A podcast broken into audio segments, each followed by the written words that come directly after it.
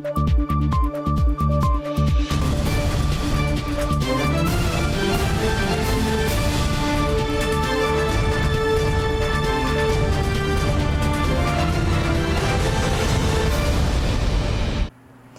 时刻带您迅速掌握潮流趋势，欢迎收看《财经趋势四点零》，我是赵廷玉。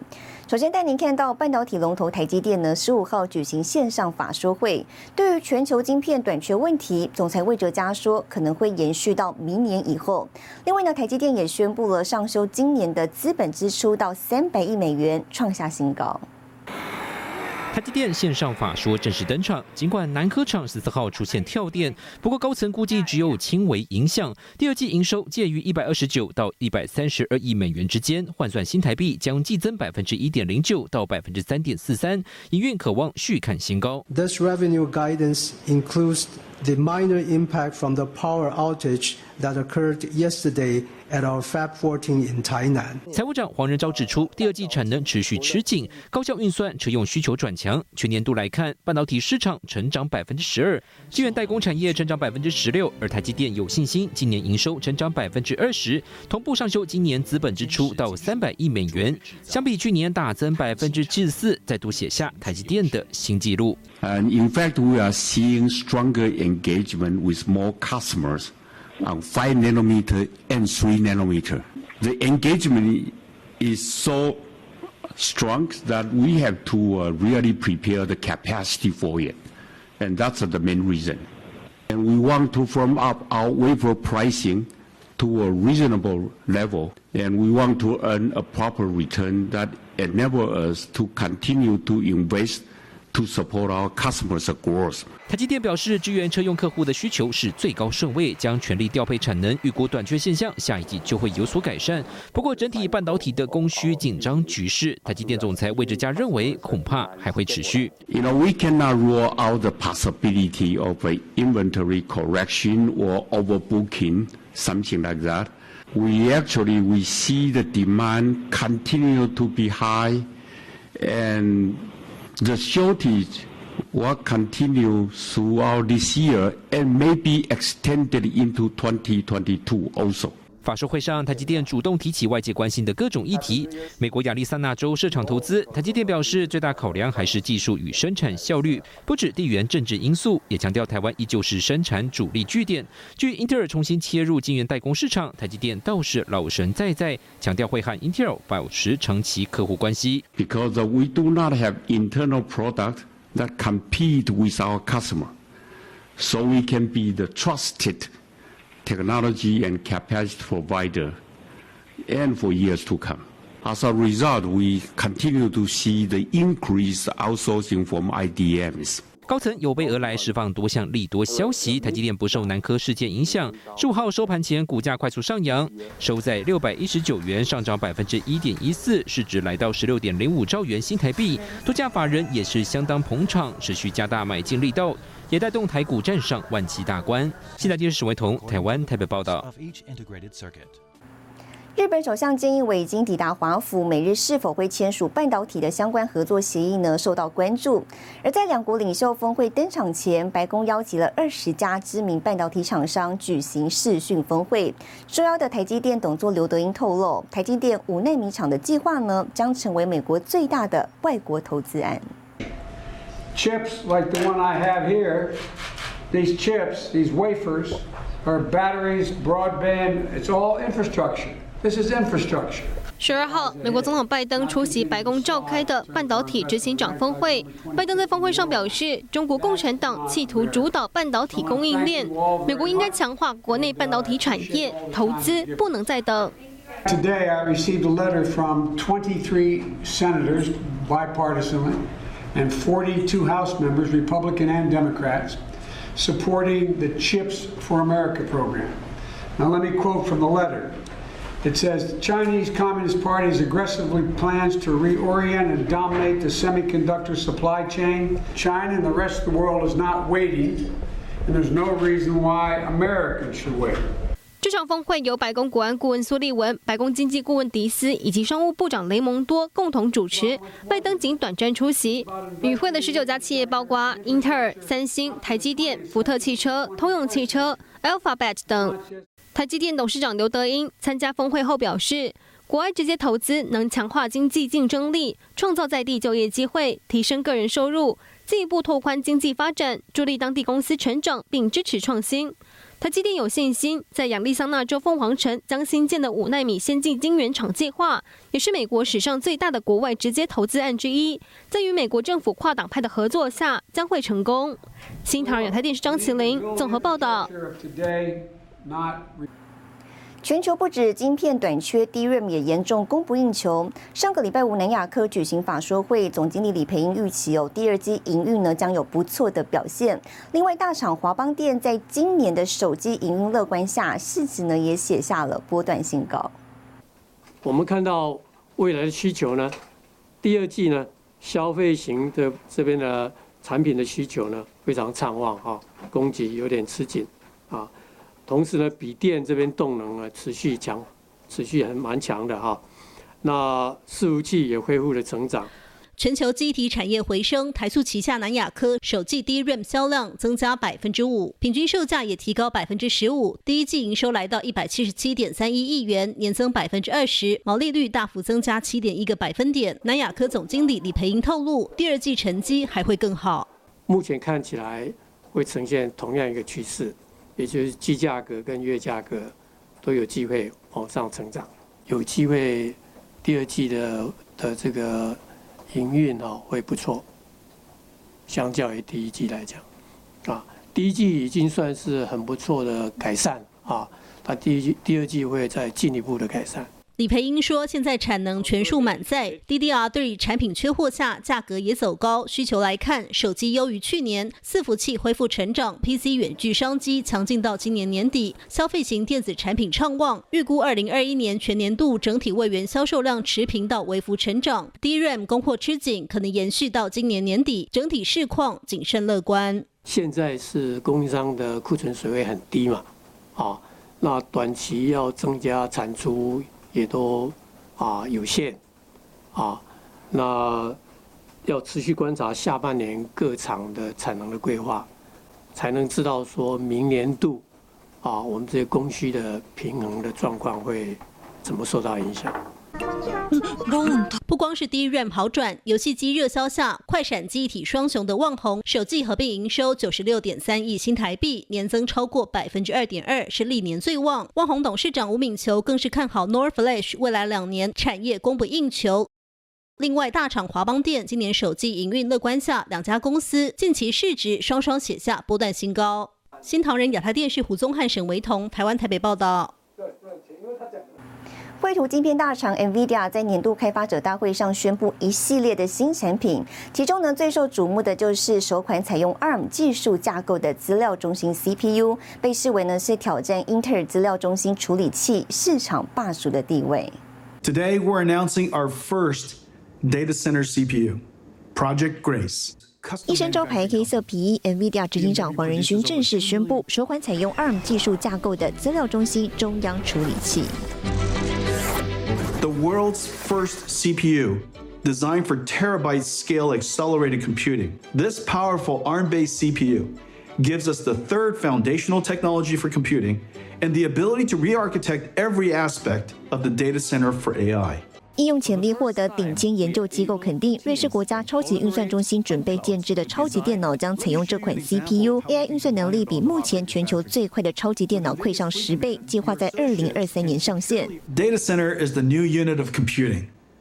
Cloud computing and AI，NVIDIA 也破天荒联手联发科，打造结合 ARM CPU 与自家 GPU 的笔电参考平台。这次的开发者大会，NVIDIA 无预警发表首款新品，被视为是挑战英特尔资料中心处理器市场霸主地位。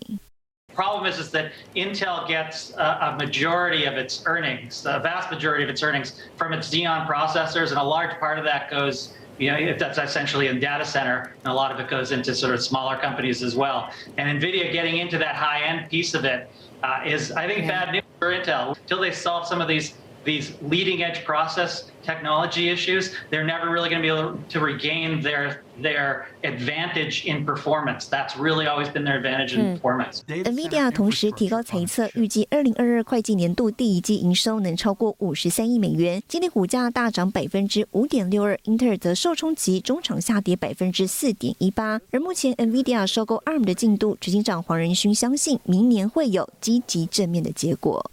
新唐人亚太电视赵廷宇整理报道。好，接着带您看到这一周的财经趋势短波。台积电手机业绩与营运展望本周出炉，最受关注的是台积电上修全年营收年成长至百分之二十，意味压轴好戏在下半年，业绩在五纳米比重拉升下将呈现喷发态势。苹果四月十三号在媒体邀请函中表示，将在四月二十号举行 Spring Loaded 产品发表会。除了将推出新款 iPad Pro，还可能发表名为 AirTag 的智慧防丢器和新款 iMac。东芝经营层与大股东之争、社长下台以及 CVC 等外资有意诟病让东芝下市的问题仍持续发酵。外传东芝高层拟拒绝 CVC 收购方案，表达维持上市的决定。美国航太制造商 SpaceX 先前推出卫星网络服务星链计划，期待为全球带来高速网络。执行长马斯克不久前宣布，预计今年夏季结束前就会结束 beta 测试模式。新唐人亚太电视整理报道。联电荣誉副董事长薛明志接受专访，谈台湾电动车将胜出。更详细的新闻内容，休息一下，马上回来。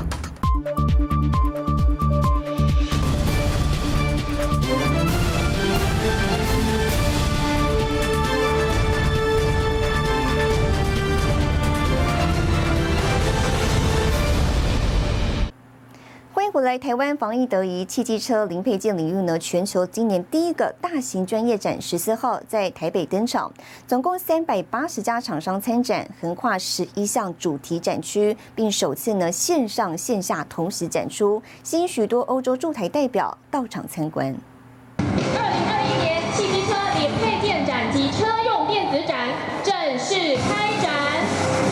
国际汽配展、国际车用电子展周三联合举行，共三百八十家厂商参展，横跨十一项主题展区，展出近千项汽机车零配件与技术。在全球聚焦车用领域之际，台湾领先全球举办汽配国际专业实体展，多位驻台代表捷克、墨西哥等车用相关需求国家出席开幕典礼。传统的汽车呢，因为受到疫情的影响，所以是先冷后热。那也因为先冷后热呢，就造成了车用晶片的大缺片，然后也凸显了台湾在汽车电子，特别是在车用晶片上面。对全世界来讲，我们等于是全世界汽车产业的护国神山一样。疫情加速新时代车辆发展，电动车和智慧运输需求看涨，也是展览的最大亮点。共有三十四家厂商参展，包括特斯拉供应链的合情金机、智茂电子、大雅电线电缆、富田电机及华城电机等，呼应今年大会主题：智慧化、联网化、电动化和共享化的核心理念。希望能够提升大家在电动车未来的投资，能够找到更好的一个基地，共同来为台湾的电动车打拼。我们希望啊，通过大家的努力，能够让电动车成为下一个台湾的护国神山。特别是欧洲的这些大使都来参加，那就是希望啊，台湾可以跟非常多的欧洲国家在啊电动车的发展上有更多的结合关系。这个是啊台湾的一个很好的机会。今年也首度同时举办线上展，征集四百五十家业者参展。外贸协会表示，透过全球六十三个驻外单位，邀集国际重量级买主参加首日登场的视讯采洽会，像是意大利最大、全球第四大机车制造商比亚九，中东欧最大汽车、卡车和货车零组件经销商 Intercars 等，促进国际与台厂合作交流的机会。新台海电视陈慧模、李晶晶，台湾台北报道。哦，台北国际汽车零配件展呢，契合时下最夯的电动车跟自驾车话题。今年台湾车辆移动研发联盟也大秀了二十五项创新科技成果，那么其中更有关键技术呢，已经导入市场应用。下盘刹车自动操作，如同真实道路行车情境，在虚拟世界中测试自驾的可能性。台湾第一套自驾车 VR 模拟驾驶舱，运用虚实整合模拟验证技术，从张滨工业区整套班师南港展览馆，让民众亲自体验。这些包括车流、人流啦、道路环境设施状况，我们都可以把它建置在这个模拟平台，不必实际到道路上去做运行，我直接在这里做模拟，那可以缩短我们整个自驾技术或者这是一些场域的试炼的时间，达到八十 percent。模拟台湾四百到五百种的行车情境，厂商从零组件、系统到整车，就连先进驾驶辅助系统 ADAS 开发都得靠它。台湾累积的技术实力比你想象还深厚。目前的这个。最新的碳酸锂的电池系统，用在电动巴士的话，它只要十五分钟就可以充饱百分之八十，让你一天的跑的里程是现在的开锂铁电池的两倍到三倍以上。国人自主开发的碳酸锂电池模组，如今已经寄转中游，成为电动巴士产业一大利器。还有这个以第三代半导体碳化系为材料开发的马达驱控器，具备与电动车大厂 Tesla 同等水准。不同的一些半导体适用在。更高频的，啊，还是说更高功率的，啊，这样子的一个应用方面，哈，来投入我们的这样的一个技术的发展。那这是过去台湾的一些强项。那在这些强项上面，我们能够挹注更多的资源。来创造台湾的这个竞争的优势。台湾车辆移动研发联盟至今就累积上千项的车电专利库，二十五项亮点新品，更与多家大厂合作商品化。数据显示，台湾过去五年车辆电子产业产值每年成长百分之十三，去年达到两千七百亿新台币。随着 ICT 大厂加入，二零二五年有望倍增，达到五千至六千亿元。近代是王冠林、沈维彤，台湾台北报道。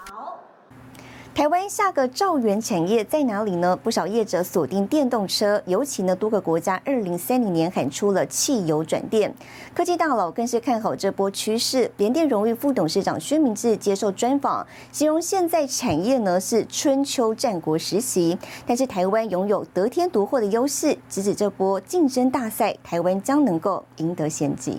台湾要用的车子，台湾自己可以做。联电荣誉副董事长薛明志再度开讲，身为交通科技产业汇报资深顾问的他，提出电动车发展要内外兼修，用国车国造养兵，推动出口竞争力。那今天台湾的大巴都可以自己造，国产自制率能够达到相当的水平啊，那没有理由小车不能自己做了。那台湾的小车呢，一年五十万辆，至少有四十万辆呢，可以在这种概念里头的找出来。这个台湾的要用的车是台湾造的，就给这些人呢一个很好的一个循环。台湾过去 OEM、ODM 只是帮人代工，但只有直接从终端产品下手，才能提升话语权。不过，不光特斯拉，就连苹果传统车厂都加入电动车战局。中国企业小鹏、未来、比亚迪砸下重金，哪一种商业模式真的能成功？没人有答案。薛明志形容现在是春秋加战国，人人都在起跑点。不过台湾有一个最大武器，那谁能够会赢呢？我跟大家讲，我们会赢。为什么？我们从戏子到台中，这里头呢，整个那个产业链的循环最快。啊，天下武功呢，就是要快了。啊，这个快，啊，这个循环，那地理位置循环快，然后呢，连接力快，啊，然后呢，决策快，台湾能够快，就是赢了。啊。那我们做 IC 做了半天是干嘛？今天台积电说几纳米几纳米，他就把这东西把它搞得近嘛。这个产业链都在这边，给我们一个快的一个很好的一个基础。汽油转电的趋势快速发酵，交通部定出二零三零年公车客运全面电动化，要打造下一座护国神山，而台湾剩下不到四年时间。那现在已经二零二一了，如果你到二零二五。还没有崭露头角，不是个咖的话，大概也差不多了。所以在二零二五之前，政府能帮助这些厂商各自做什么事情，让消费者呢愿意去买车，然后呢，这个电动车的这个使用的 infrastructure 公共建设的啊有有有做好。过去我们一般都谈到说什么政府补贴补贴啦，什么这些，那是很糟的啦。我是觉得不要补贴，就精准奖励了，精准鼓励了。全球车联网市场从去年的五百三十九亿美元，二零二五年将达到一千六百六十亿美元。和硕、台达电、红海纷纷加入战局，产业大佬再发声，就是不希望台湾错过这次机会。未来也会扮演沟通桥梁的角色，以民间身份尽一份心力。新台电视佘志成、肖业为沈维彤，台湾新竹报道。接下来带您浏览这一周的重要财经数据。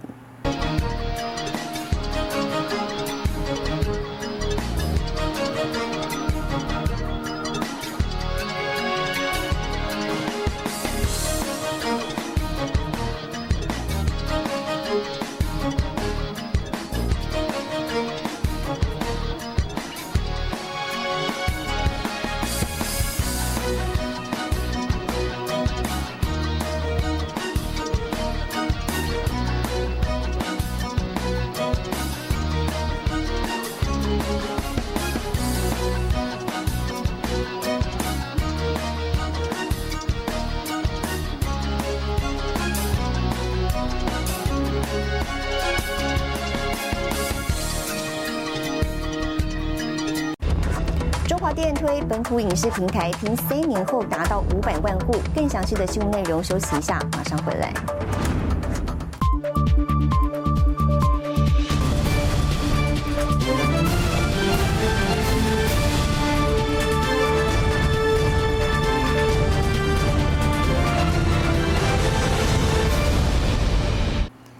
在台湾智慧机器人成长迅速，台北市首创技术型高中机器人教学中心呢，要推动工业四点零科技课程。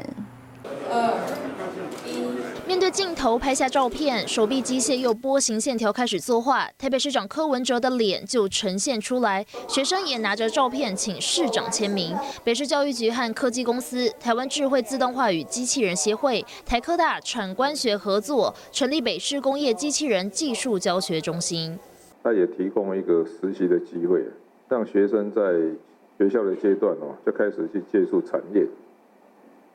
所以确保呢，学生你在哈，毕业就可以就业啊。很多很多的制造的 know how，产业经济的技术的提升，这个 know how，是因为呃理论跟实作这互相互相这样激荡而成。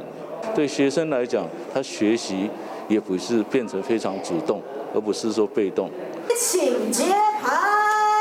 拉下布条，教学中心正式启用。透过业界捐赠设备，梅和七所公立技术型高中合作规划课程，让学生透过实作接轨工业机器人产业。而台湾机械业被封为另一座护国神山。理事长司国一表示，台湾半导体电子业大爆发，带动机械需求上涨。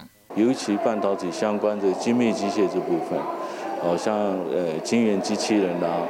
呃，各方面呐，或是呃纳米定位平台啊，这方面精密定位这部分，精密机械这部分，机器人这方面，传动设备这方面，都是有很大幅的这个需求。司国一也谈到，台湾防疫有成助攻，机器人导入对比国际成长迅速，也期望下一步能将机器人自动化导入人才难求的中南部中小型企业。新台尔哈电视胡宗汉、曾新敏，台湾台北报道。再来看到中华电力拼影视产业，十五号呢，携手网红推出了新的计划，希望三年后旗下的本土影视平台可以达到四百万到五百万用户。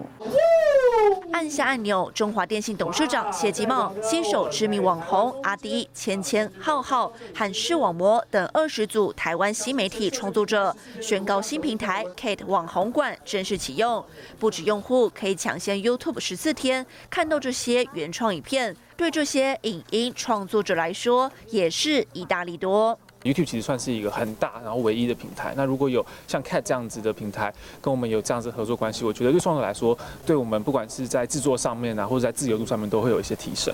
而且频道影片其实下降蛮多，所以我觉得 Cat 这个平台可以让我再触及到更多不一样的人、不一样的体验。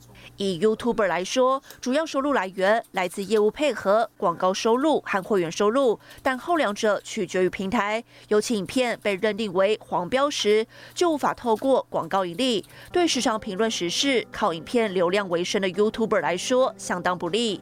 Kate 网红馆则是以单一影片、单一授权为主，减少被单一平台绑架的可能。当有了一个新的多元的选项，这是呃像是 Cat 的话，他们采取的是授权的方式，所以我们是单一影片、单一授权这样子的模式的话，如果我们多了一种收入的选项，那自然就会减少很多被绑架的可能性。那我们希望透过精选优质的创作者，提供给合理的分润，然后让创作者可以把内容做得更好。我想这是对创作者、对观众、对平台来讲是一个三赢的局面。受到疫情影响，民众在家观看影视的时间变多。新平台的加入，不只让创作者更能自由发挥，也让民众多了一种选择。新唐人亚太电视林玉堂、郑永如，台湾台北报道。带您看到下周有哪些重要的财经活动。四月二十号，苹果发表会；四月二十一号，Touch Taiwan 系列展登场。四月二十一号，加拿大央行公布利率决定；四月二十二号，欧洲央行宣布利率决定。